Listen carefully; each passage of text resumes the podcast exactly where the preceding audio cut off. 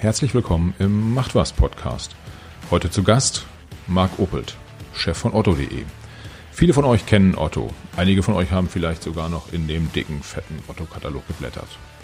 Man kann es sich kaum vorstellen, früher wurde nach T-Shirts, dem Möbelstück oder dem Rasenmäher oder welchem Produkt auch immer geblättert.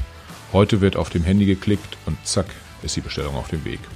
Otto hat einen langen Weg hinter sich und ist immer noch auf der Reise. Wo geht diese Reise hin? Welche Rolle spielt dabei die sogenannte Plattformstrategie? Und was macht man mit Mitarbeitern, die diese Reise vielleicht nicht mitgehen können oder wollen? Wie sieht Markt die Wettbewerber Zalando, Amazon und Co.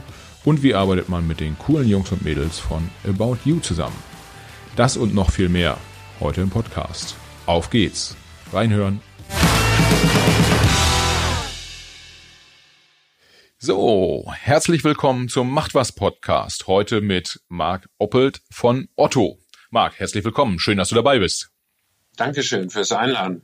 Sehr gern. Äh, als ich in meiner äh, sozusagen Freundesrunde erzählt habe, heute spreche ich mit dem, mit dem äh, Chef von Otto. Da wurde ich dann direkt überschüttet mit vielen, vielen Fragen, die ich alle loswerden wollt, soll. Äh, ich schaue mal, wie ich die so, so eingeflochten kriege in unser Gespräch. Äh, aber was hältst du davon, wenn du dich vielleicht selbst erstmal kurz vorstellst? Wer bist du, was machst du und wie bist du da hingekommen, wo du jetzt bist?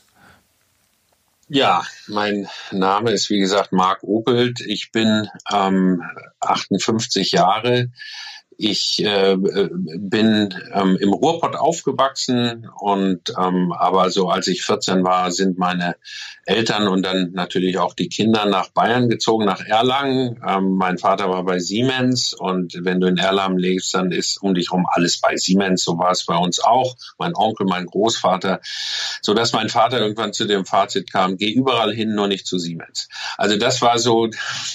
Dann habe ich studiert in Nürnberg und ähm, also ich wollte jetzt nicht Siemens dissen, das hat sich natürlich auch alles dramatisch verändert, aber es war eine gewisse Prägung. Ähm, dann habe ich in Nürnberg nach dem, nach dem Abitur studiert, ganz klassisch Betriebswirtschaft und habe mich dann so beworben bei, bei den verschiedensten Unternehmen. Äh, während ich ein schlechtes Abi hatte, hatte ich aber wirklich ein ganz gutes Examen und, ähm, und dann kam eine Einladung von Otto und dann habe ich gedacht, das äh, gibt, kann doch nicht sein. Also Versandhandel, gibt es eigentlich irgendwas Schlimmeres oder Langweiligeres als Versandhandel? Aber oh, guck mal, die zahlen Flug nach Hamburg. Und da gibt's ja auch die Reeperbahn und so. Und dann habe ich gedacht, fliegst da mal hin. Und ähm, ich hatte viele andere Gespräche, aber was bei dem Otto-Gespräch so, so, so wirklich anders war, diese Menschen haben sich für mich als Mensch und ähm, äh, mit meinen Fähigkeiten interessiert. Und das hat sich nie verändert. Und das war der Grund, warum ich irgendwie nach dem Gespräch ähm, Feuer und Flamme für Otto war. Und ähm, habe dann da angefangen, und äh, ich bin mittlerweile 30 Jahre äh, bei Otto und wenn du so mit anderen Leuten aus der Branche dich unterhältst, also aus in, in unserer digitalen Branche, dann ist ja Alter ist ja sehr äh, verdächtig, zu Recht wahrscheinlich. Also ähm, Florian Heinemann sagt mir dann auch, also sagte, ich bin viel zu alt. Und dann stehst du daneben Echt, Florian? Ich finde auch, du bist viel zu alt. ich glaube, der Florian ist Anfang 40 oder so. Ne? ja, also, ähm, und dann denkst du so, naja, ich habe es nie bereut. Warum? Weil ich eben ganz viele unterschiedliche Dinge machen durfte. Also ich habe angefangen in so einem Bereich der Sortimentsmarketing. Ähm, dann habe ich eine Idee für ein Geschäft entwickelt. Das hieß ähm, Otto Büro und Technik, später hieß das Otto Office.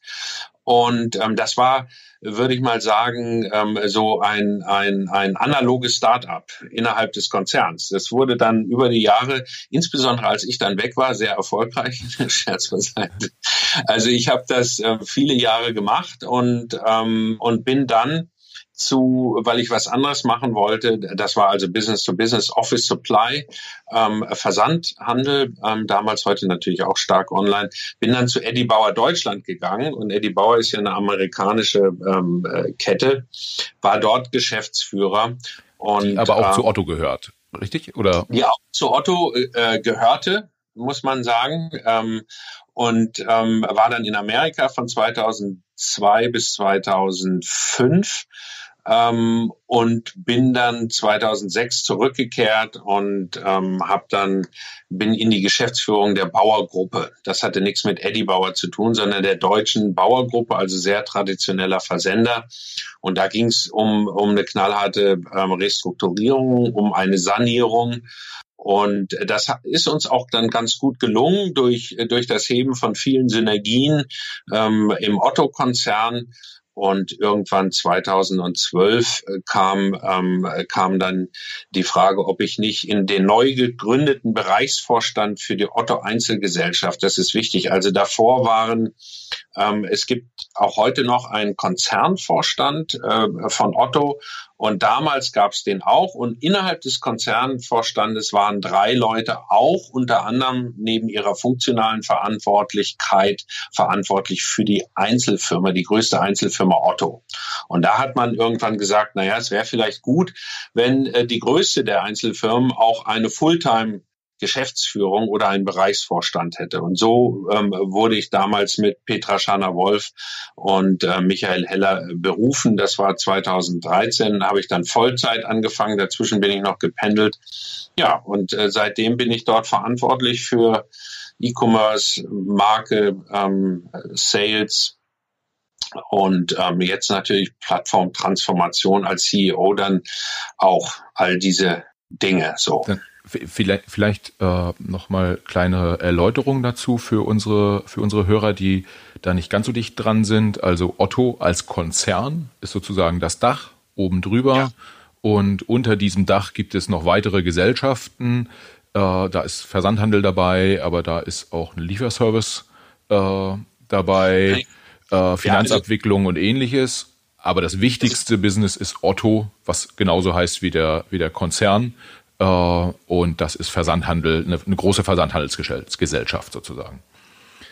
Versandhandel würde ich jetzt nicht mehr wirklich benutzen, den Ausdruck, aber also es, die Otto-Gruppe sind 126, äh, war meine letzte Kenntnis, vielleicht sind es jetzt 130 Firmen, die zur Gruppe gehören und da sind die großen Blöcke drin. Wir haben also äh, Handel, Multichannel-Handel, wir haben äh, Dienstleistung, Finanzdienstleistung, die EOS-Gruppe ist da drin und natürlich Logistik mit der Hermes-Gruppe. Und unter den Händlern findest du so Firmen eben neben der Otto-Einzelgesellschaft wie Bonprix, ähm, die Witt-Gruppe ist da drin, aber auch ähm, äh, Manufaktum und ähm, solche Firmen. Heine ist da noch drin. Das sind so die Händler. Und Bauer ist auch als Bauergruppe mit den österreichischen Töchtern ist da auch noch drin. Aber von allen Firmen ist die Otto.de sozusagen, die Otto Einzelfirma, die größte. Okay. Das heißt, du bist Chef des wichtigsten Assets von Michael Otto sozusagen. Ähm, ich bin Chef von Otto.de. Okay. Was sein wichtigstes Asset ist, das müsste er dann selber nochmal sagen. Ähm, ähm, ja, also ich finde es großartig. Ja. Aber was man, was man ja jetzt schon so ein bisschen raushört, äh, Otto ist wirklich ein richtig großes Unternehmen, so also ein richtiger Konzern, hat auch die entsprechende Konzernstruktur. Äh, du bist Chef der, ja, irgendwie sei es jetzt die wichtigste oder eine der wichtigsten äh, Tochtergesellschaften dort in diesem Konzern. Ähm, aber schon, schon wenn du darüber berichtest, mag es für den einen oder anderen Hörer auch ein Tick kompliziert klingen. Wie arbeitet sich das denn so in so äh, Konzernstrukturen? Oder merkst du davon eigentlich gar nichts, weil du tendenziell in deinem Unternehmen äh, sozusagen arbeitest und dann ja, wird in Richtung, Richtung Vorstand ab und zu mal, mal reported nach oben und ansonsten kannst, könnt ihr machen, wie ihr Lust habt. Also es gibt natürlich einen klar vorgegebenen Handlungsrahmen, den du auch mit deinem Beiratsvorsitzenden äh, und mit dem Konzernvorstand immer wieder abstimmst ähm, äh, und der wird auch äh, besprochen. Und aber innerhalb diesem Han Handlungsrahmen, äh, was äh, bei Otto der, der, der Plattform-Case oder der Transformations-Case ist, wo wir ja innerhalb von fünf Jahren eine halbe Million, Milliarde ähm, ähm, Euro auch ausgeben dürfen für die Transformation. In diesem Handlungsrahmen sind wir eigentlich sehr frei. Natürlich, wir haben Beiratssitzungen zweimal im Jahr und ähm, die Beiräte, das kann man grob sagen, ähm, mit Ausnahmen sind das aber ähm, ähm, Mitglieder des Konzernvorstandes. Und das sind alles äh, inklusive äh, so jemand wie Petra Scharner-Wolf und Markus Ackermann, Leute, die selber schon Geschäfte geführt haben. Ne? Und insofern redest du da sehr hand fest, aber eben auch sehr, sehr konstruktiv. Also, und wenn du so eine große Firma bist und recht erfolgreich bist, hast du schon auch maximale ähm, Handlungsspielräume. Und, äh, und ansonsten ist der Konzern ja auch ähm, äh, sehr gut, um Synergien zu heben. Also ich glaube, dass die, dass die, Konz die gefühlten Konzernstrukturen vielleicht vor einigen Jahren noch etwas, äh, vielleicht mehr das dominiert haben, aber es ist ein, ich fühle mich sehr wohl und ich, ich, wir fühlen uns auch als, als äh, Firma in diesem Rahmen sehr wohl. Das kann man sagen. Das behindert uns überhaupt nicht. Okay, äh, das, das ist ja, das ist ja wichtig. Und äh, ich hatte jetzt äh, vor vor einiger Zeit habe ich gesprochen mit dem äh, Vorstandschef von von Edding. Äh, der ist auch, ja, also das Familienunternehmen, das glaube ich verbindet äh, Otto und und Edding. Äh, Otto ist größer, da, äh, Edding ist aber an der Börse notiert. Ähm, mhm wenn man, wenn man nicht an der Börse notiert ist und so, so groß ist, hat das Vorteile dann auch gerade für die, für die Abstimmungen, für die Freiräume, die du gerade geschildert hast? Oder würdest du sagen, selbst wenn Otto an der Börse notiert wäre, würde das keinen großen Unterschied für, für deine Arbeit machen? Also ich glaube, es würde einen äh, dramatischen Unterschied machen. Also wir, die, ich, ich glaube, dass es äh, durch diese ähm, Konstellation, dass der, der Shareholder mit Michael Otto, der die Familie vertritt, aber jetzt auch Benjamin Otto, ähm, er, er wählt sozusagen äh, den Rahmen. Und ähm, ähm, in, in diesem Rahmen ist es eben möglich, auch vor allen Dingen ähm, ein, ein, ein nachhaltig geprägten Wertekanon, den sich auch zu leisten. Das führt nämlich dazu, dass du oft ähm, Entscheidungen wahrscheinlich langfristiger triffst, als wenn du sie für den nächsten Quartalsbericht treffen würdest.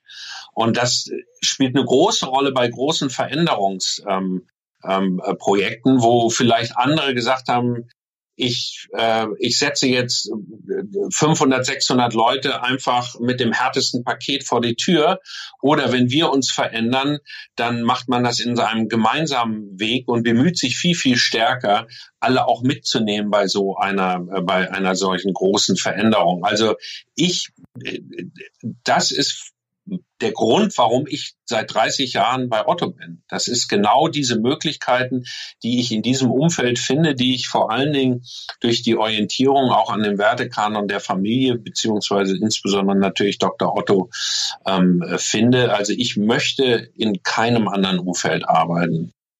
Okay, ähm, das klingt, das klingt sehr gut. Also da würden wir jetzt mal gemeinsam davon ausgehen, dass du da nochmal äh, ein paar Jahre auf jeden Fall bleibst. Ähm, du, scheinst, du, scheinst, Freude dabei zu haben und äh, dich, da, dich da wohl zu fühlen.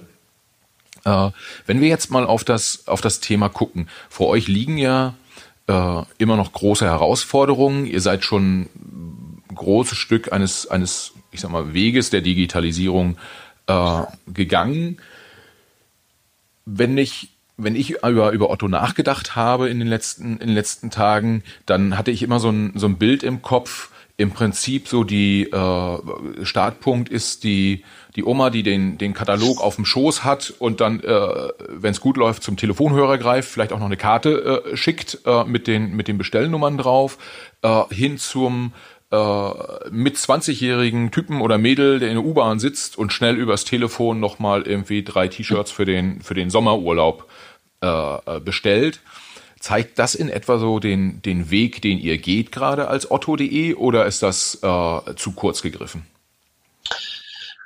Also ich würde mal behaupten, den wir, ähm, den wir gegangen sind. Jetzt ähm, äh, durch dieses äh, Bild, was du gerade erläutert hast, hast du dich ein, ein bisschen auch in deinem Alter ähm, geoutet, äh, weil die ganze, äh, äh, also unser Kundenstamm, der verjüngt sich schon die ganzen letzten Jahre. Der ist äh, äh, jahrelang älter geworden, aber in den letzten Jahren ähm, verjüngt er sich, weil jetzt eine Generation kommt, die den Zugangsweg Katalog überhaupt nicht mehr kennt, sondern wir sind, ähm, ich glaube, digital auch, was das Online-Marketing und was den Zugang ähm, zu diesen Zielgruppen mittlerweile sehr, sehr jung, Instagram etc., die Art und Weise, wie wir das betreiben. Ich glaube, wir machen es hochprofessionell und auch ähm, in der, ähm, also mit dem, mit dem dazugehörigen Content.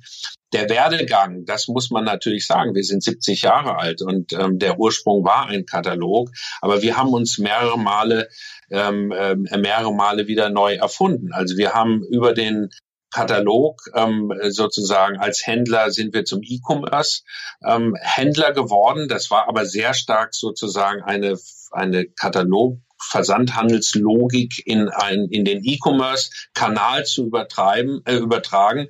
Und jetzt ähm, sind wir gerade an der nächsten Evolutionsstufe, dass wir eine, eine hybride Plattform werden. Also, dass wir eine beidseitige äh, Plattform sind, wo wir auf der einen Seite natürlich an die Endkunden ein immer größeres Angebot anbieten und auf der anderen Seite, ähm, während wir hier sprechen, äh, jede Minute, jede Stunde permanent Partner onboarden und das eben seit Anfang dieses Jahres auch hochautomatisiert und dass wir uns sozusagen von der einzigen Erlösquelle des Händlers ein Stück weit lösen und eben andere Services eben auch vermarkten. Die Plattformgebühren natürlich, aber auch Mediaprodukte, ähnlich wie es, wie es die Konkurrenz macht, also Werbeprodukte ähm, etc. Und das ist jetzt der nächste große Schritt.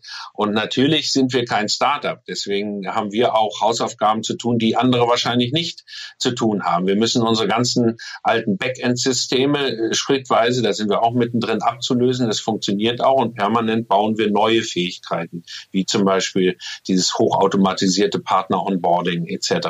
Also wir sind mittendrin in der nächsten Evolutionsstufe.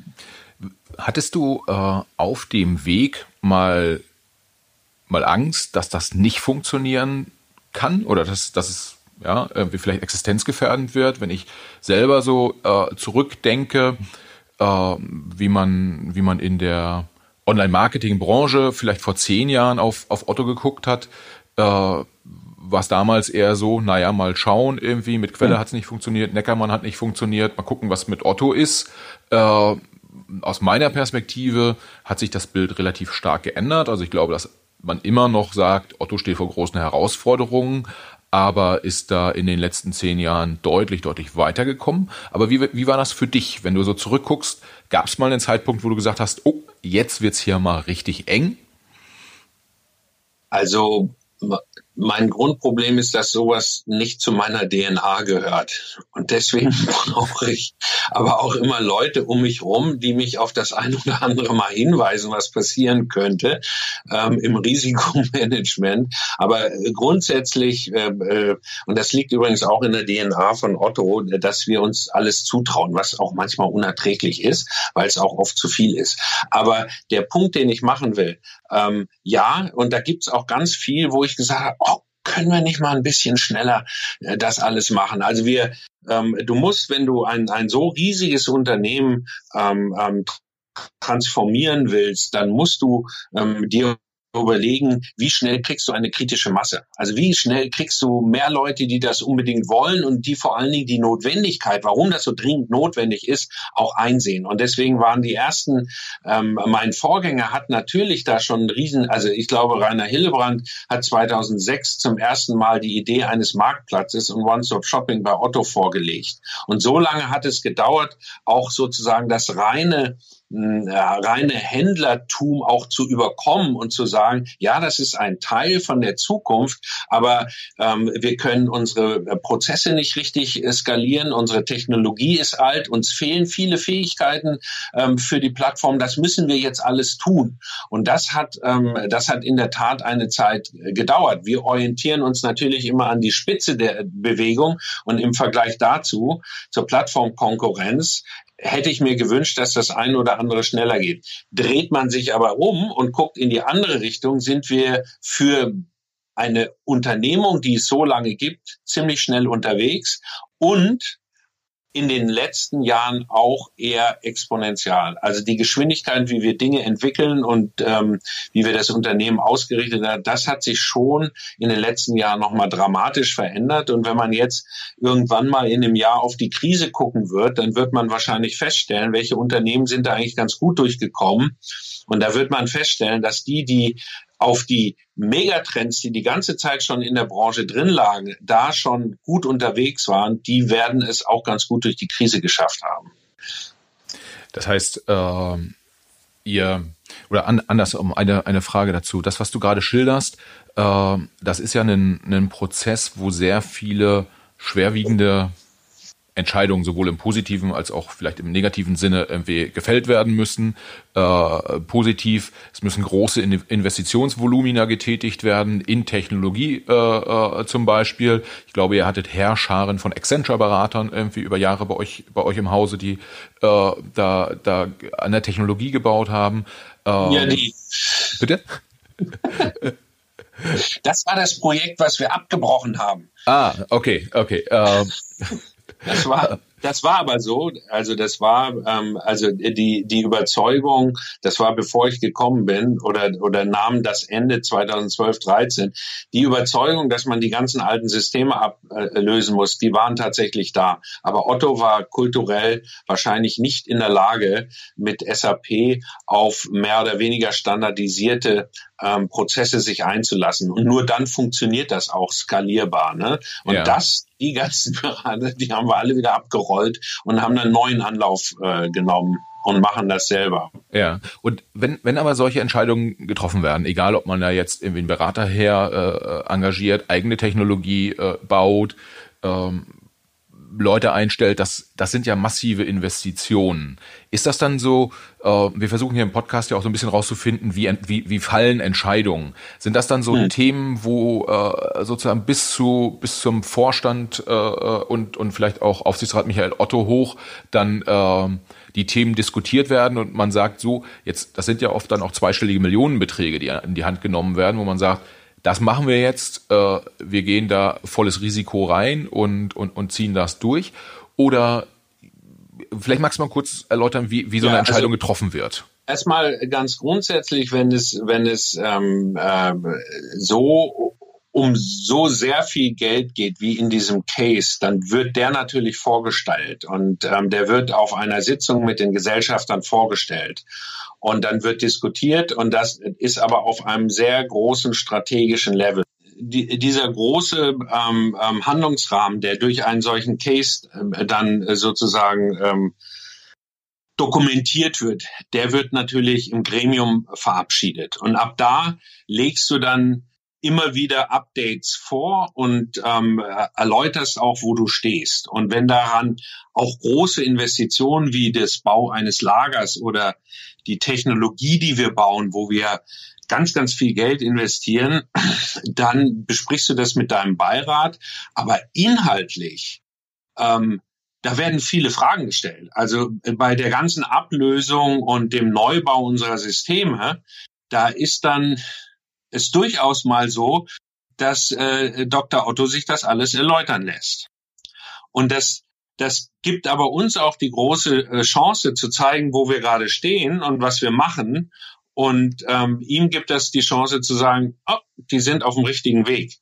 Und ich glaube, was echt unterschätzt wird, in wie vielen ähm, äh, Themen Dr. Otto auch so tief drin ist, dass man sehr, sehr konstruktive und auch strategische Diskussionen mit ihm führen kann. Und das aber so sozusagen, wenn du den Handlungsrahmen mal verabschiedet hast, dann kann man sich äh, dort ähm, wirklich auch sehr autark äh, bewegen. Natürlich gibst du immer Zeugnis, wo du gerade stehst. Und du hast auch, du brichst es ja runter auf drei Jahre, auf zwei Jahre, auf ein Jahr und ähm, lässt dich daran messen.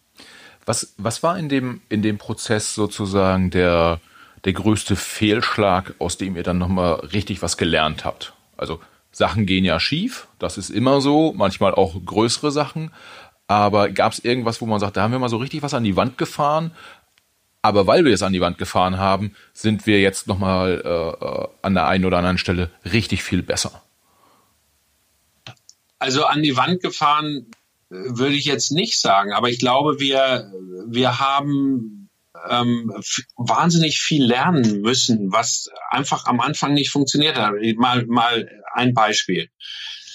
Otto Konzern hatte ähm, eine, eine Konzern-IT mit Hunderten von Menschen, die die Systeme für den gesamten Otto-Konzern ähm, äh, gestaltet und betrieben haben und auch immer modifiziert haben.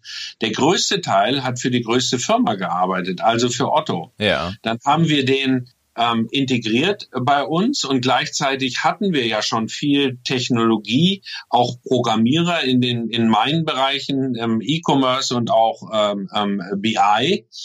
Und ähm, dann haben wir die neue Roadmap für den Bau dieser neuen Plattformfähigkeiten gemacht. Und dann haben wir uns immer gewundert, also die einen machen jetzt das und die anderen machen das und ähm, dann stehen wir irgendwo und dann sagen die, im Backend sind wir übrigens, haben wir das Ding fertig gebaut, was ist mit dem Frontend? Und die im Frontend haben gesagt, du, äh, das ist echt super, dass du fertig bist, ich mache gerade was ganz anderes. Und, okay. und also das heißt, eine, eine, ähm, eine Art der Priorisierung finden, dass alle entlang der Roadmap in eine Richtung marschieren. Das war ein Durchbruch. Das war ungefähr vor, vor drei Jahren. Da haben wir einen, einen, einen ähm, ähm, firmenweiten Priorisierungsprozess eingeführt, wo du sozusagen alle Themen, die wir machen wollen, die werden vorgestellt und dann sind in einem Raum, das ist eine, eine beeindruckende Veranstaltung, über 100 Leute, die gehen von Bord zu Bord und puzzeln sich, so nennen wir das, auf die verschiedenen technischen Aufgaben, so dass du innerhalb von einem Tag weißt, wie schnell du was programmieren kannst, an welcher Stelle und welches Programmierteam zu welchem Zeitpunkt zum Engpass wird. Ähm, und, äh, und so stellst du sicher, dass sozusagen vom Anfang bis zum Ende gebaut wird und dass eben diese Blockierungen ähm, nicht stattfinden, weil die einen gerade was ganz anderes machen. Und das war etwas, da haben wir lange für gebraucht, erstmal zu verstehen, dass wir das Problem Probleme überhaupt haben und dann auch die richtige Lösung durch ja. diesen Priorisierungsprozess zu finden. Ähm, um, um damit dann arbeiten zu können, brauchst du ja auch die entsprechenden Mitarbeiter. Und gerade im Technologieumfeld ist die, ist die Entwicklung ja äh, relativ, relativ schnell. Das heißt, wer irgendwie in den 90ern oder vielleicht auch in den 80ern Informatik studiert hat äh, und da dabei geblieben ist, äh, der hat jetzt nicht so die Technologien am Start, oh. die, die ihr heute braucht. Und äh, in so einem, in so einem Konzern, äh, der ja auch durchaus, äh, ich sag mal so, mit einem sozialen Gewissen ausgestattet ist, wie man das so von, von außen äh, äh sehen kann, äh, trifft man ja auch keine, keine High-and-Fire-Entscheidung, äh, beziehungsweise hat nicht diese Mentalität. Wie, wie seid ihr damit umgegangen, wenn ihr gesehen habt, äh, ein Großteil gerade der, der Tech- oder auch der Marketing-Spezialisten äh, die sind einfach nicht mehr, die, die, die haben nicht das State-of-the-Art äh, Know-how. Äh, habt ihr euch da auch von größeren, äh, von einer größeren Anzahl Leute dann getrennt? Äh, habt ihr versucht, die weiterzubilden? Äh, wie, wie ist das gelaufen? Also ähm, auf alles. Also ähm, erstmal generell nicht, nicht nur Tech betrachtet, sondern generell, wenn du dein Geschäftsmodell veränderst, auch in anderen Bereichen, in klassischen Bereichen wie, wie äh, Direct Sales oder Katalogproduktion, war das immer so, dass du dein, dein Apparat nicht ähm, wie soll ich sagen, parallel zu dem Runterlauf der, der, der Katalogumsätze abgebaut hast, sondern es gab immer Stufen. Du machst alle acht Jahre ein Projekt und dann wird etwas Größeres verändert. In der Technologie ist es ja generell erstmal so, dass ähm, ganz, ganz viele von, von den wichtigen, attraktiven und gut ausgebildeten Leuten sich sowieso nicht an ein Unternehmen binden wollen. Also ähm, der, wir haben an allen Stellen haben wir deutliche Verlängerungen von den verschiedensten freiberuflichen ja. Konstellationen, wo Leute für uns arbeiten. Vielen, viele von denen haben schon mal einen Otto-Vertrag auf dem Tisch liegen gehabt. Das ist aber nicht das, was die wollen, sondern die wollen entscheiden, a, wie viel sie arbeiten und sie wollen auch entscheiden, ähm, wann sie vielleicht weiterziehen oder etwas anderes machen. Ähm, und ähm, das, das heißt, im Moment stellt sich diese, diese Frage gar nicht, weil ein großer Teil ist äh, gar nicht fest bei uns, aber eben nicht, nicht, nicht fest, weil wir das nicht wollen, sondern weil ja. das mittlerweile, also als wir zum Beispiel den kompletten Frontend-Shop selber neu gebaut haben, da sind, ähm, haben wir tolle Leute äh, begeistern können für dieses Projekt. Und ich habe immer den Witz gemacht, ein paar von denen, die wissen überhaupt nicht, dass sie für Otto arbeiten, weil die einfach nur gesagt haben, was macht ihr? Ein Shop bauen in dieser Dimension, das macht ja keiner mehr. Da will ich dabei sein. Also diese ganzen Menschen, die kriegst du über die Aufgabe. Also Okay, das heißt, auf der Seite ist euer Thema eher, die Leute zu bekommen und auch ein Stück weit zu halten dann in irgendeiner Form. Äh, auf die äh, auf die Seite, auf die ich gerade wollte, wo auch soziale Verantwortung eine Rolle spielt, ist eher dann Mitarbeiter, die vielleicht auch schon irgendwie 1990 angefangen haben hier im, im, im Hamburger Office und äh, vielleicht auch mal weg davon, äh, dass die, dass die programmieren. Das können ja auch die Leute für den für den Printkatalog gewesen sein, äh, die dann als Familienvater, Familienmutter, wie auch immer, äh, äh, da bei euch angestellt waren. Und die sind ja tendenziell eher sicherheitsbedürftig gewesen und von mhm. denen habt ihr ja auch eine ganze Menge gehabt und auch mit denen muss man ja sozial verantwortlich umgehen dann in so einem Umfeld. Äh, wie ist, wie habt ihr das geregelt? Also das, das war das, was ich meinte, also du sprachst vorhin den Hauptkatalog äh, an und da, das war ja ein Riesending, ähm, dass der eingestellt wurde 2018 für uns überhaupt nicht. Das war nur das Ende einer Entwicklung. Ähm, seit ungefähr 20 Jahren gehen die, gehen die, oder wir, seit 25 Jahren haben wir Otto.de, seitdem gehen die Katalogumsätze zurück und die digitalen Umsätze ge gehen hoch. Und so muss sich natürlich das Skillset in deinem Unternehmen auch verändern. Und da sind wir genau an deinem Punkt. Und das geht halt nicht wirklich kontinuierlich, sondern du machst dann immer wieder große Restrukturierungen und in dem Rahmen ist dann die Frage, wie gehst du mit den Leuten um? Und da gibt es normalerweise ähm, auch immer gute Möglichkeiten, das Skillset woanders zu benutzen. Und da, wo es tatsächlich ähm, ähm, nicht mehr geht, ich sag mal, bei der ganzen grafischen Kataloggestaltung, das war ja über Jahre hinweg haben wir das alles selber gemacht. Dann haben wir da Leute abgebaut, dann haben wir es an Agenturen. Aber das ganze Volumen ist runtergegangen. Was uns aber, glaube ich, immer wieder gelungen ist, für alle Beteiligten anständige Lösungen zu finden. Also entweder Wiederverwendung oder eben auch sehr faire ähm, tatsächliche Abfindungspakete. Das, das bleibt nicht aus. Ne? Ja. Also wenn du wenn du einen, einen Außendienst hast, der große Sammelbesteller betreut und äh, die, die gibt es in diesem Ausmaß eben und in dieser Masse nicht mehr, dann, dann, dann musst du das verändern. Ne? Ja, ja. Ähm, in, diesem, in diesem Prozess ähm, wart ihr ja, also ich will nicht sagen, irgendwie, ihr, ihr wurdet getrieben. Äh, das wäre die, wäre die falsche, äh, falsche Formulierung. Aber es gab ja dann seit, ja, irgendwie so, ich glaube 2008 ist Zalando an, an den Start gegangen. Amazon war ja schon ein bisschen, bisschen länger da.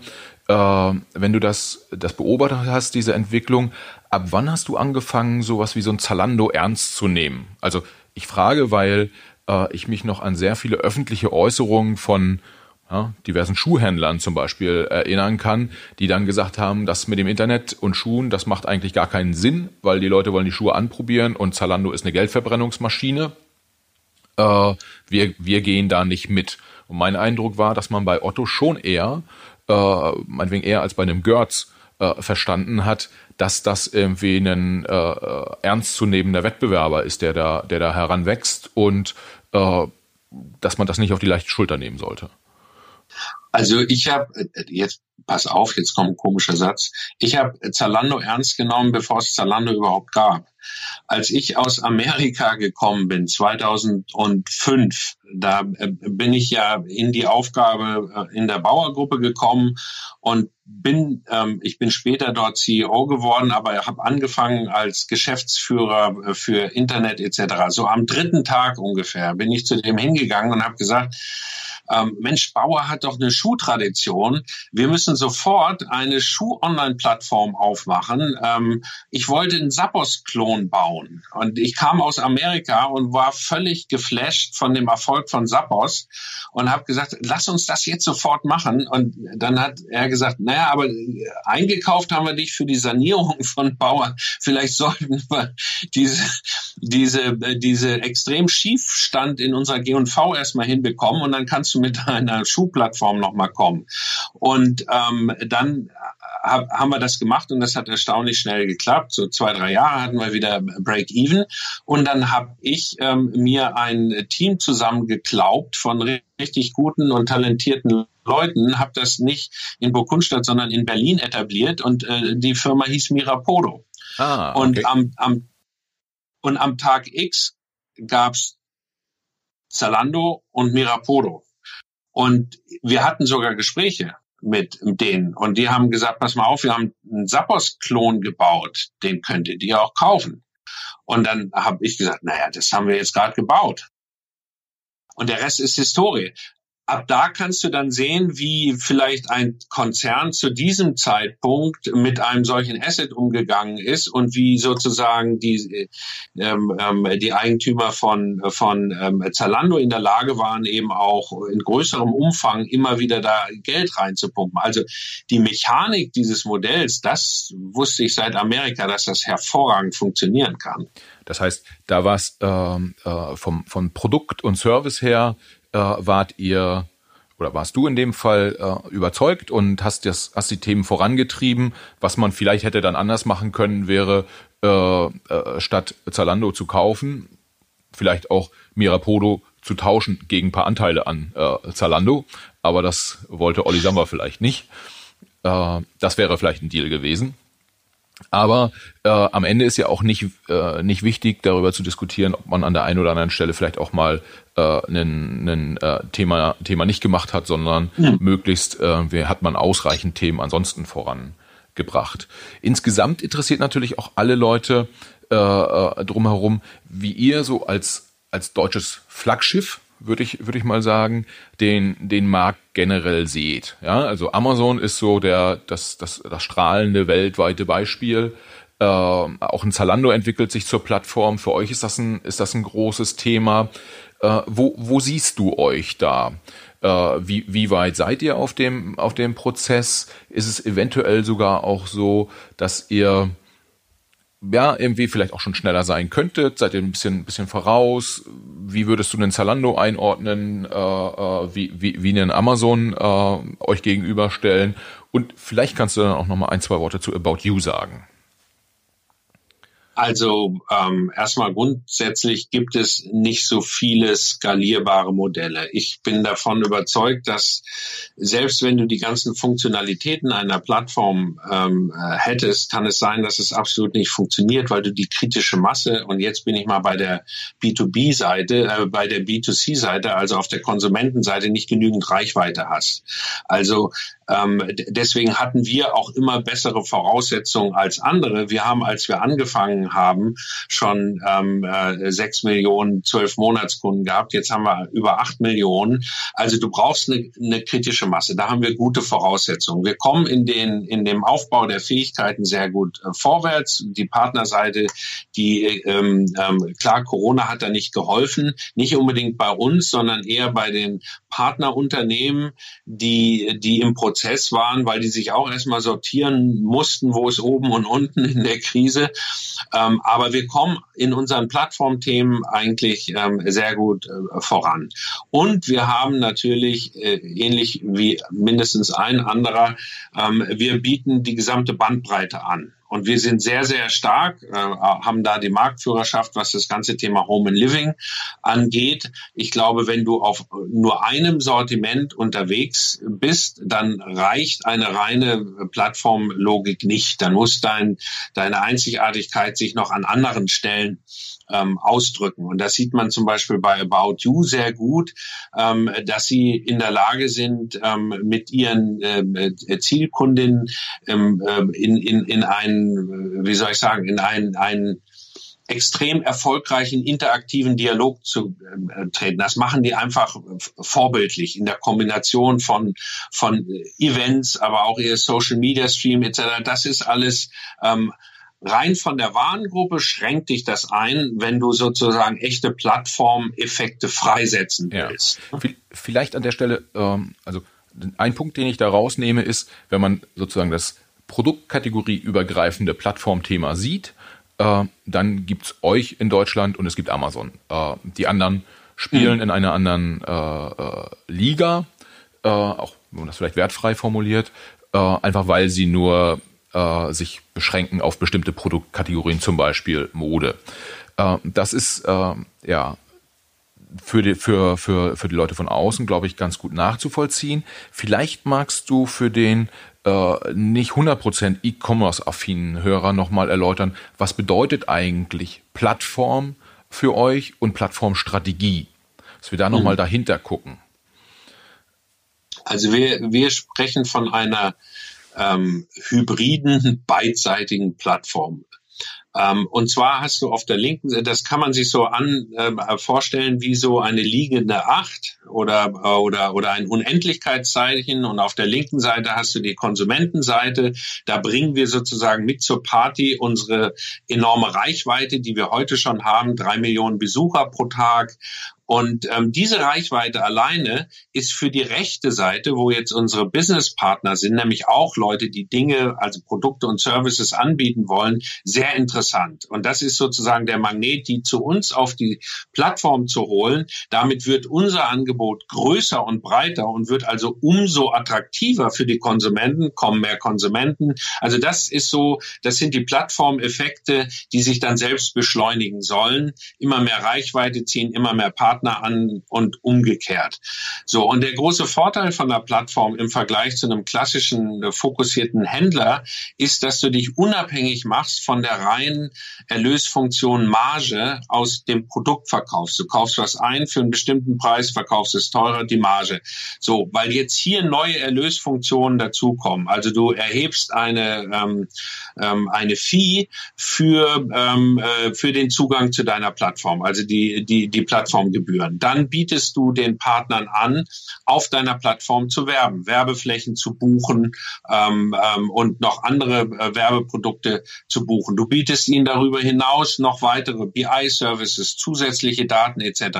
Und so ähm, machst du dich praktisch unabhängig von einem reinen Margen und damit Preiswettbewerb und dadurch sinkt auch der Preis auf deiner Plattform. Das sind die sogenannten Plattformeffekte. Das, heißt, das, das, das heißt im Prinzip, äh, nachdem Otto sozusagen groß damit geworden ist, äh, T-Shirts bei einem Produzenten zu kaufen und diese wiederum weiterzuhandeln an einen Endkunden, äh, entwickelt sich Otto.de dahin, dass Produzenten oder auch andere Händler ihre Produkte auf eurer Plattform einstellen können, äh, die Nutzer diese wiederum dann dort kaufen können und äh, ihr eine Ab die Abwicklung macht oder gegebenenfalls auch einfach nur die Verbindung zu dem, zu dem Endkunden äh, herstellt und dann eine Provision dafür bekommt. Das heißt, ein Kunde kauft nicht unbedingt bei Otto, sondern er kauft bei Händler oder Produzent XY und nutzt dafür otto.de. Genau, und der bezahlt für, für die Reichweite und, ähm, und andere Services. Und wir nennen unsere Plattform ähm, ähnlich wie auch andere. Es ist eine hybride Plattform, weil sozusagen es keine reine Plattform ist, weil wir selber als Händler auch agieren. Wir produzieren ja auch selber Ware und das in allen Warengruppen und kaufen und verkaufen auch selber Ware. Das ist ähm, auch äh, äh natürlich das äh, im Moment noch das dominante Geschäftsmodell. Also ähm, insofern ähm, findest du den klassischen Händler dort auch wieder. Und das andere kommt sozusagen jetzt gerade hinzu. Ja. Was sind denn so die äh, äh, Produktkategorien, die am besten gehen? Ist es bei euch auch immer noch Mode oder du hattest vorhin Home and Living äh, gesagt? Was, was ist Home and Living? Das sind so Möbel oder? Äh Möbel, Einrichtungen, Heim- und Haustextilien, alles was äh, zur Dekoration äh, dazu äh, gehört ähm, und dann in, weiter in die technischen Bereiche, äh, was wir nennen weiße Ware von Waschmaschine, Spülmaschine etc., Unterhaltungselektronik, Computer. Das gehört nicht mehr zu Home and Living, das gehört dann zu Electronic Digital. Also das hat sich ähm, das, die Verhältnisse haben sich ein bisschen durch Corona äh, verschoben. Im Moment ähm, ähm, ist natürlich alles, was zum Leben und Arbeiten äh, zu Hause gehört, sehr, sehr erfolgreich. Aber äh, der textile Kern von Otto, der ist immer noch ähm, jetzt äh, äh, wichtiger, sehr, sehr wichtiger Bestandteil auch von Otto. Da kommen wir auch her aus der Textilie. Ne? Ja. Und äh, wenn man sich jetzt äh, vielleicht für den, äh, wir haben jetzt About You ein paar Mal genannt, äh, vielleicht für den, für den Hörer nochmal eine kurze Erläuterung dazu. About You als ich, Modehandelsunternehmen, digitales Modehandelsunternehmen, mhm.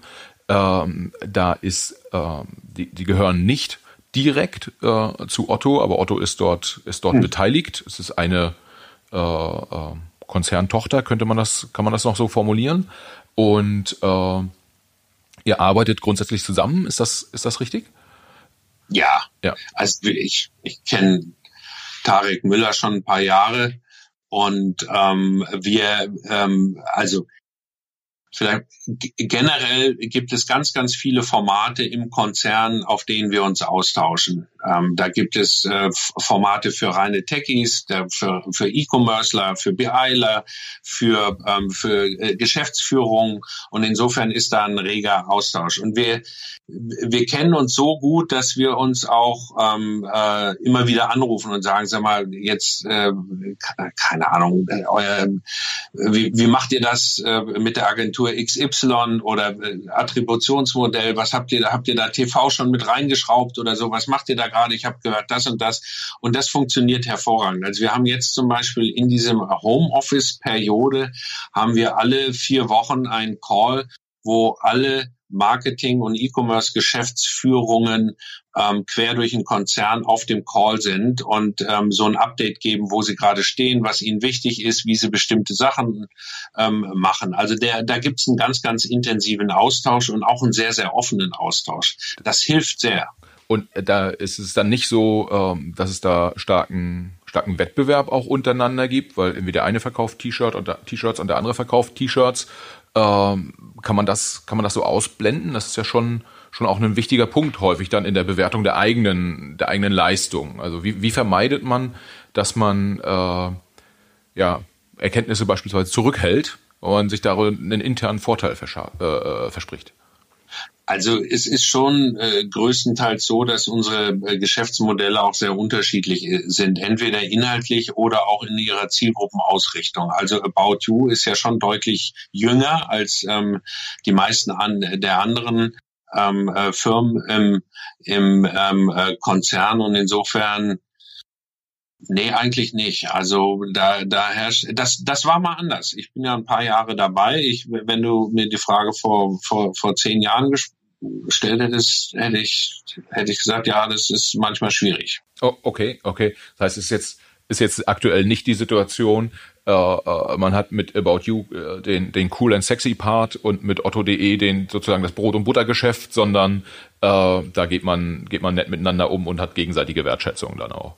Über solche Hinweise geht man äh, geflissentlich hinweg. Ja. Nein, wir, wir frotzeln uns natürlich auch an und ähm, also, aber äh, was das Große ist auch an an an den About You Jungs und gerade an an Tarek, er ist auch total aufgeschlossen. Also er ist, die kommen auch zu uns und sagen, Mensch, darf ich, können wir das mal gemeinsam angucken?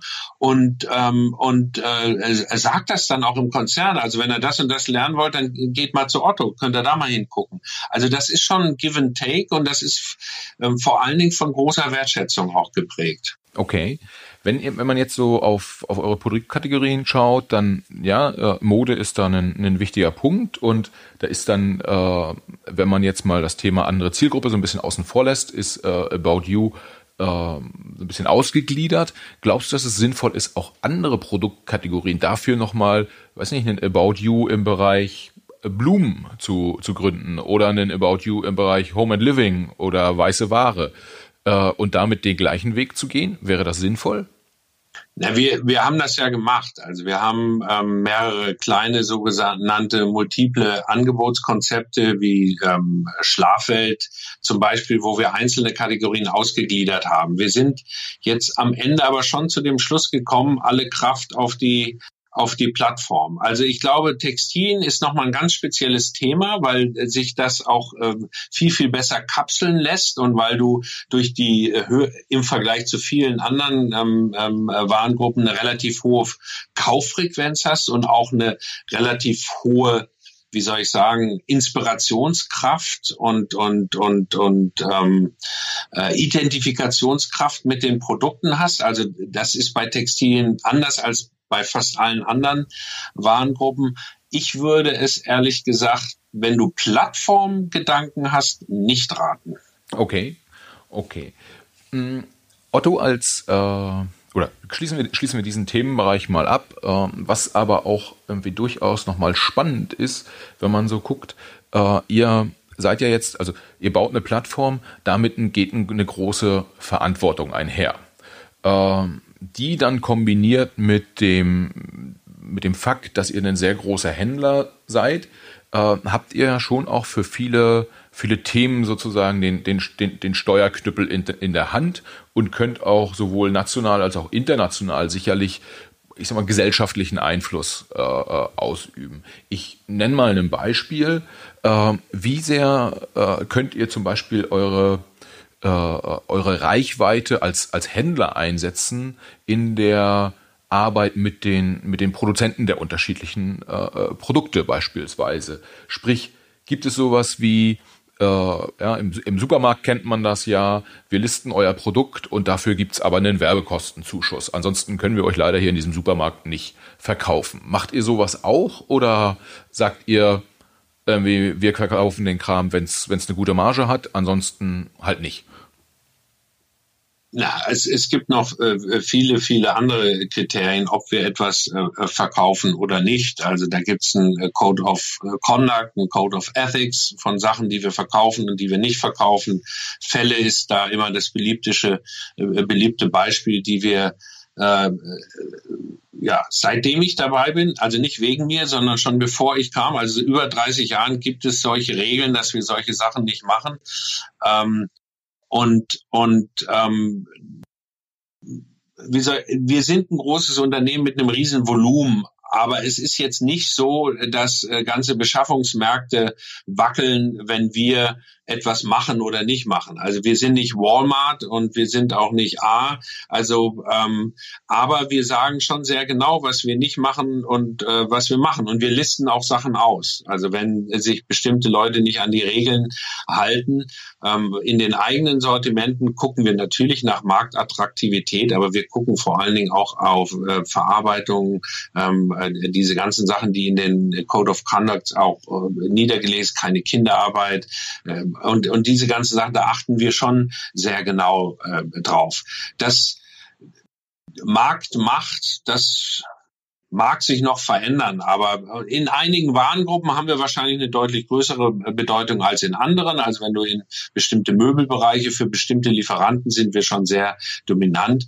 Aber wir würden das ehrlich gesagt und haben wir auch bis jetzt nie ausgenutzt. Auch in der Corona-Krise haben wir, haben wir nicht unsere Lieferanten äh, verrecken lassen. Also da haben wir vielleicht mal einen Auftrag verschoben, aber wir haben die nicht wirklich storniert. Ne? Ja. Und äh, das ist schon ein Unterschied.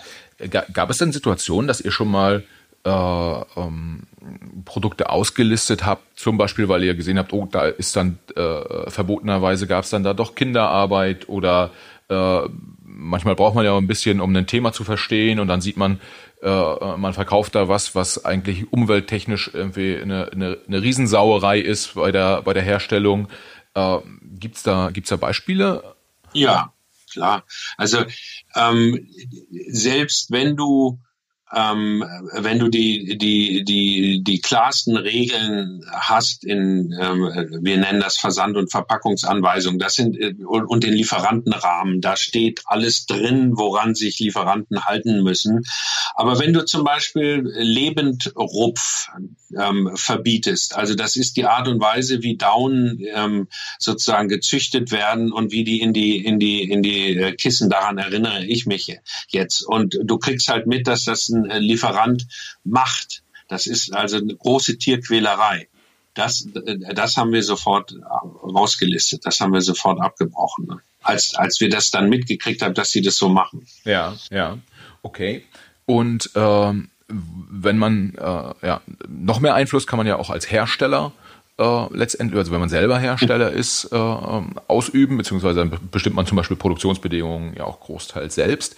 Äh, gibt es da Ambitionen im Bereich Eigenmarken? Ich glaube, ein bisschen Eigenmarken gibt's, aber da noch, noch stärker aktiv zu werden, die Themen noch stärker zu treiben? Ja, also wenn du dir unsere Eigenmarken ähm, anguckst und guckst, woher der Cotton kommt, ähm, äh, da haben wir mitgegründet Cotton Made in Africa Und ähm, da schauen wir ganz genau drauf, wie ähm, diese Baumwolle entsteht, unter welchen Verhältnissen. Ähm, da sind äh, Bauerngemeinschaften zusammengeführt und denen haben wir geholfen, das auch anders zu produzieren mit einem viel, viel geringeren Wasserverbrauch zum Beispiel. Da achten wir sehr genau drauf, äh, dass die Produkte, die wir selber produzieren, sind auch äh, sehr viel höheren Ansprüchen, was die Nachhaltigkeit angeht ähm, oder in der ganzen Holzverarbeitung, äh, ähm, FCKW-frei etc. In der ganzen Papier die ganzen Kataloge schon, schon seit Jahren. Da setzen wir uns große Ziele und die wir dann auch ähm, erreichen. Doch, bei den eigenen Produkten ganz klar machen wir das. Ja.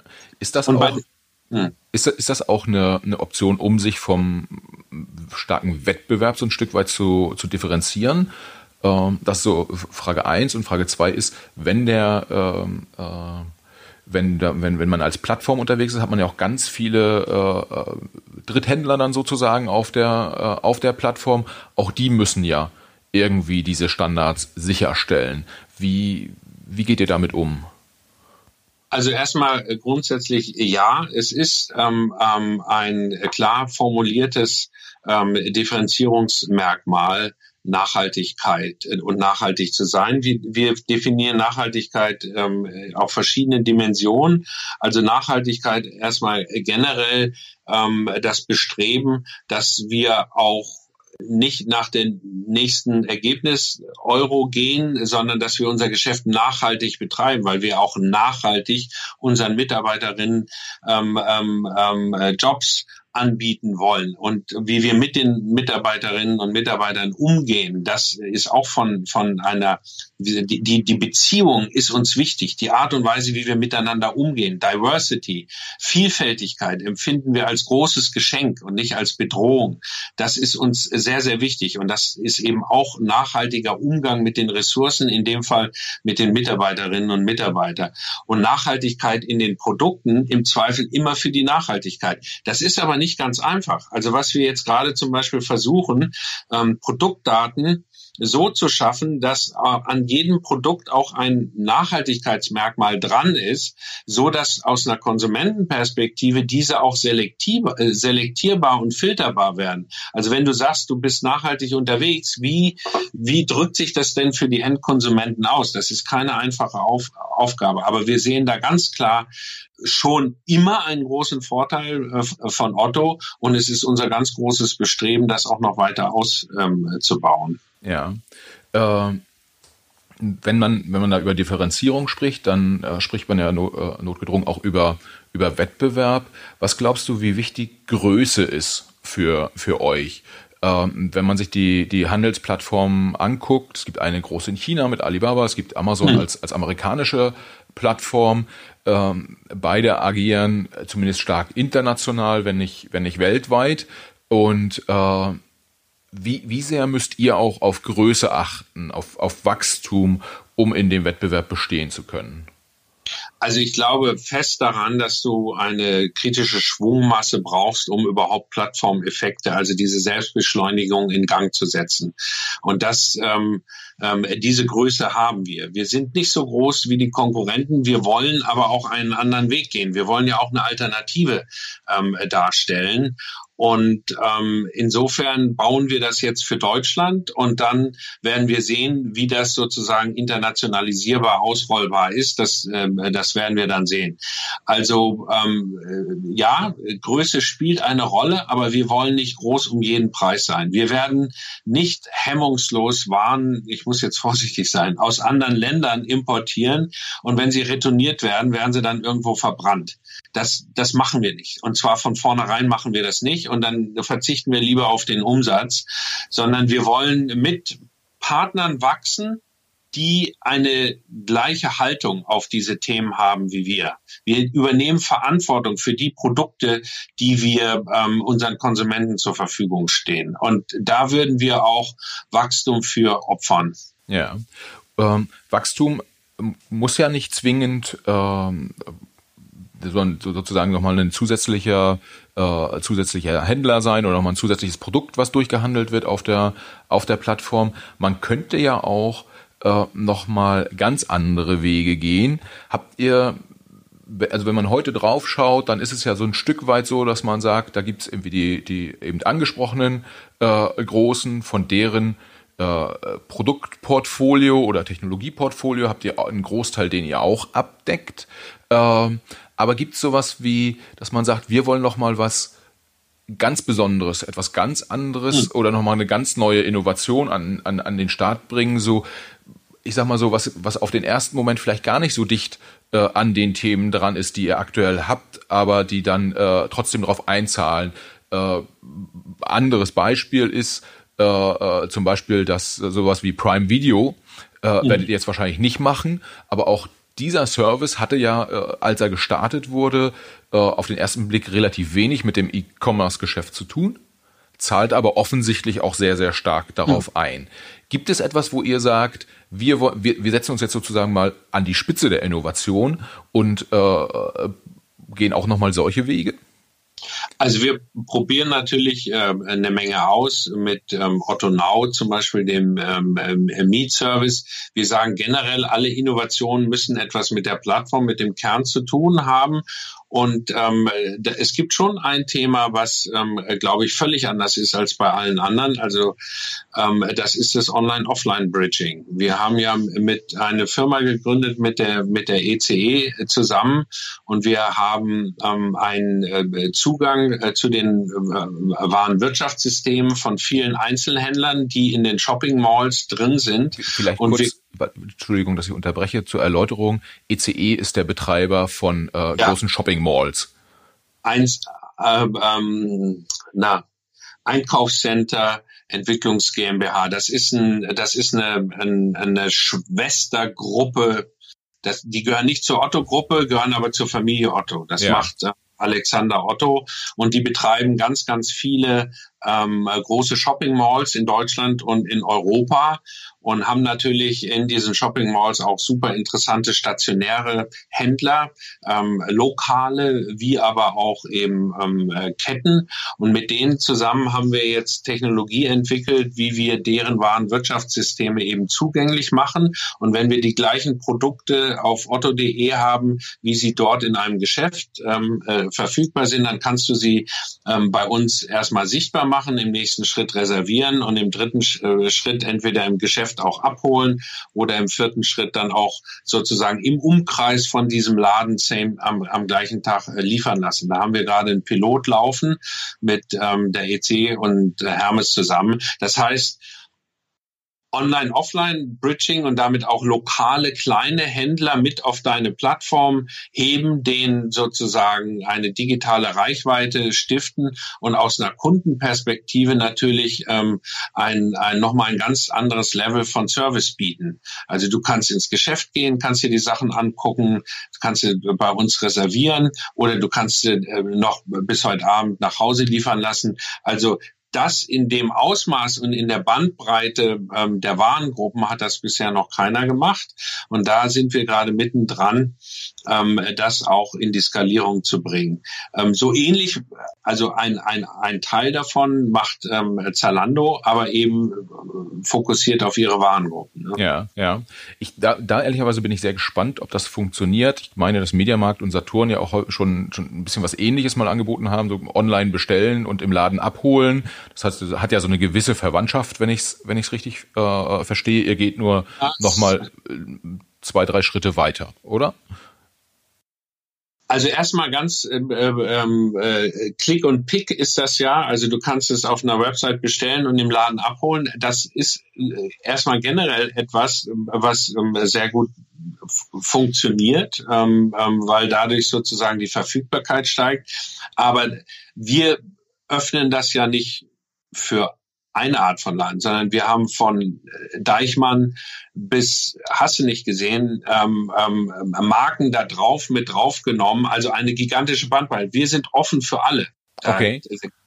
Und das, äh, damit bekommen wir dann auch eine ganz andere Abdeckung sozusagen ähm, quer äh, äh über Deutschland. Wenn wir in einem Warnsystem, äh, Warenwirtschaftssystem ähm, drin sind mit den Partnern, dann ist das auch offen praktisch für all deren Stationärgeschäfte. Also wenn einer eine Kette 1200 Outlets hat, dann sind die in dem Moment sichtbar. Und äh, das poppt dann sozusagen am Artikel auf otto.de auf und ähm, in dem Postleitzahlengebiet kannst du es auch im Laden dir holen. Okay. Und das ist schon eine andere Dimension. Okay, okay. Da, da bin ich bin ich sehr bin ich sehr gespannt, äh, wie das wie das funktioniert. Ich drücke auf jeden Fall da die die Daumen. Generell muss man ja auch sagen, dass es äh, ich sag mal so, monopolistische Märkte sind ja, sind ja nie richtig gut. Das heißt, wenn ihr da in das Plattformgeschäft nochmal ein bisschen, bisschen Druck reinbringt, haben, glaube ich, alle, alle Beteiligten was davon.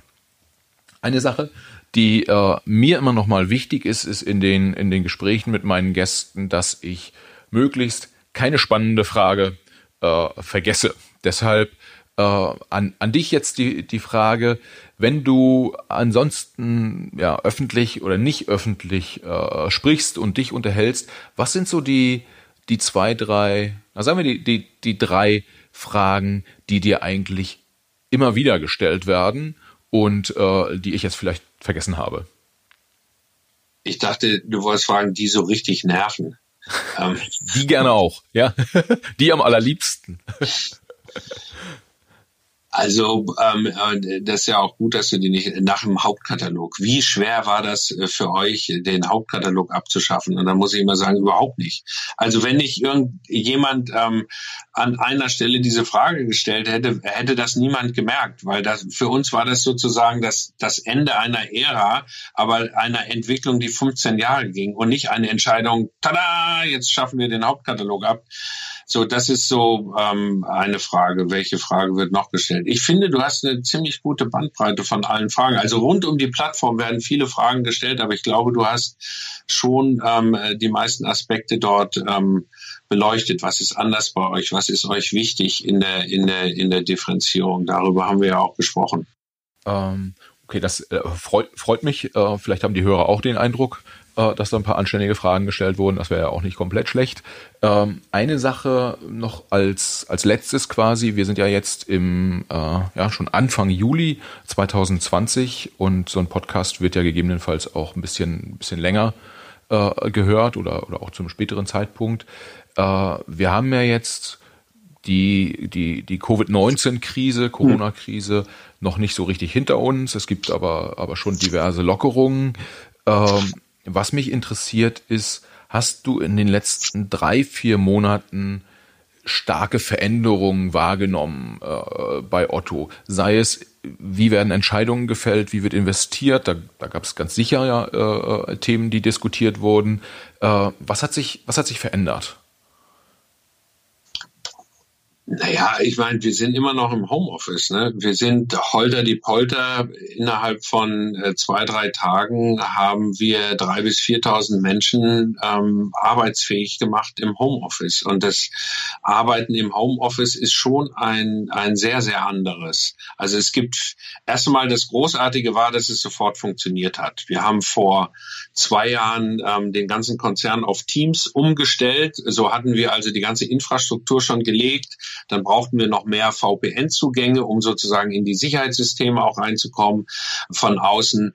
Und auch das hat funktioniert. Also der ganze Teil hat funktioniert. Aber die Art zu arbeiten ist eben schon eine ganz andere. Also es gibt den Teil, der wirklich eigentlich muss man sagen, sogar besser funktioniert. Nämlich das sind so große routineartige Sitzungen, wo so 20, 25 Leute daran teilnehmen, mit einer guten Moderatorin oder einem Moderator, jemand, der sich um die Technik und Protokoll und dann geht es zack, zack, zack, zack, zack und dann merkst du plötzlich, du sparst eine Stunde. Und dann gibt's eben andere Sachen, die funktionieren nicht so gut. Also alles, was mit Veränderung zu tun hat, alles, was mit Führungsarbeit zu tun hat, alles, was mit mit, äh, wo du eine ganzheitliche Wahrnehmung der Kommunikation brauchst, die ganze Körpersprache, die natürlich fehlt. Das ist, ähm, das ist schwierig. Was tatsächlich äh, passiert ist in den Routinesitzungen, wir haben Entscheidungen schneller gefällt, weil wir oft die Maßnahmen für die nächste Woche, die wir normalerweise, sagen wir, mindestens zwei, drei Monate vorher planen, die haben wir wirklich im, im Tages- und Wochentakt durchgehauen, wie wir die, die, die, den Markt bearbeitet haben. Und das ist etwas diesen, und, und das übrigens mit ganz, ganz vielen Bereichen, auch mit einigen Bereichen, die nicht immer in solchen Sitzungen dabei sind. Und das ist etwas, was wir uns unbedingt unbedingt ähm, erhalten wollen. Die Geschwindigkeit, die Taktzahl und die Kollaboration. Ähm, ähm, du sparst auch wahnsinnig viel Zeit in der Information. Ich, also wenn du 40 Leute auf dem Call hast und es sagen nur sechs Leute was, dann sagen manche, warum sind die alle dabei? Naja, die 40 Leute hinten, die musst du nicht mehr informieren. Die haben den ganzen O-Ton mitgekriegt. Ne? Also es gibt schon auch ganz tolle Sachen ähm, zu diesem ähm, Thema Homeoffice. Und, und natürlich bildet sich bei uns auch äh, die Veränderung in unserer Gesellschaft. Wie viel davon nur temporär ist, also dieses, dieses kurz mal innehalten und nachdenken, was ist uns denn wirklich wichtig? Wie wichtig ist äh, Gemeinschaft? Oh, guck mal, unser schreckliches Gesundheitssystem, was so wahnsinnig teuer ist. Hm, ganz gut, dass wir es jetzt haben. Oh, könnte es nicht sein, dass wir vielleicht bestimmte Berufsgruppen viel zu schlecht bezahlen? Also das finde ich schon ganz großartige, ähm, ähm, sagen wir mal, Gedanken Gedanken, die jetzt dadurch entstanden sind. Und natürlich große Trends Richtung Online und so weiter, die sind auch verstärkt worden. Das muss man auch einfach sagen. Ne? Okay, ich muss gestehen, von dem, was du äh, äh gesagt hast, also der Schluss, äh, das ja, irgendwie finde ich, finde ich tatsächlich äh, beeindruckend, dass ihr dann intern auch darüber redet, welche Berufsgruppen äh, ähm, wo jetzt so klar wird, was ja eigentlich rational eigentlich allen schon klar war, äh, jetzt aber emotional vielleicht auch klar wird, dass man mhm. äh, Leute für einen guten Job echt oft auch schlecht bezahlt. Äh, mhm. Dass ihr sowas diskutiert, äh, finde ich, finde ich durchaus wichtig. Ähm, ein Punkt, der mich tatsächlich überrascht, oder anders gesagt, der mich vor ein paar Jahren noch sehr überrascht hat, jetzt insbesondere nach unserem Gespräch nicht mehr ganz so sehr, äh, dass ihr so schnell hingekriegt habt, eure Leute ins Homeoffice äh, äh, zu bringen. Das äh, hätte euch, glaube ich, vor, weiß ich nicht, acht oder zehn Jahren hätte euch das niemand zugetraut, dass das auch ja. nur im Ansatz funktioniert. Äh, und heute habt ihr es hinbekommen. Das, ja, da kann man mal sagen, herzlichen Glückwunsch. Da äh, ist ein Indikator dafür, dass ihr, dass ihr ein paar Schritte gemacht habt, auf jeden Fall. Mhm. ja, ich habe keine Frage mehr.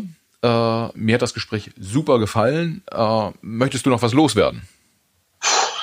Ich vielleicht an deine Hörerschaft. Ich, ich würde mir wünschen, dass, ähm, dass nicht nur wir hier in Deutschland, sondern eigentlich in Europa und in der ganzen Welt in der Lage sind, diese, diese Corona-Krise auch ähm, zu überwinden und dass wir uns dann mal bitte auch ähm, um die Menschen und, und auch die Geschäfte und die Geschäftsmodelle, vor allem das sind kleine Unternehmerinnen und Unternehmer, kümmern und die nicht allein lassen mit ihren großen Schäden, die dadurch entstanden sind. Und das, das würde ich, das würde ich mir sehr wünschen. Ich habe die Befürchtung, dass da einige, die es absolut nicht verdient haben, durch die ewig lange Zeit, wo sie ihr Geschäft nicht betreiben konnten, in die Insolvenz gehen. Das würde ich mir wünschen, dass wir das möglichst schnell hinkriegen. Und das dann eher über politische äh, äh Entscheidungen oder Ne, sowohl als auch. Also ich glaube, die Regierung gibt sich da wirklich äh, große Mühe. Dass, der, man kann das immer auch besser machen, aber auch durch private Initiative. Also wenn du in deinen eigenen Neighborhood gibst, wir haben hier bei uns auch unser Lieblingsrestaurant und so weiter. Die haben wir einfach gesponsert. Den haben wir, äh, den haben wir Geld überwiesen und das essen wir jetzt so schrittweise ab. Manchen, den großen Teil werden wir auch stehen lassen. Also wenn dir etwas so wichtig ist, dass es den um die Ecke in ein paar Wochen noch gibt, dann geh da hin und hilf denen. Also das ist so mein Appell. Das ist ein richtig gutes Schlusswort. Vielen Dank, Marc. Es war mir eine große Freude, hat riesig Spaß gemacht und äh, ich hoffe, den Hörern auch die eine oder andere neue Erkenntnis geliefert zu Otto, zum Plattformbusiness und zu allem, was da so dranhängt. Marc, herzlichen Dank. Sehr gerne. Hat mir auch großen Spaß gemacht. Alles klar. Viele Grüße. Das war Marc Oppelt von Otto. Ich hoffe, ihr hattet Freude beim Hören und vielleicht auch den ein oder anderen Erkenntnisgewinn. Cool wäre, wenn ihr unseren Podcast auf den Plattformen, die ihr so nutzt, mit ganz vielen Sternen bewertet. Und noch mehr würden wir uns natürlich freuen, wenn ihr auch bei der nächsten Folge wieder mit dabei seid. Viele Grüße, bis dahin.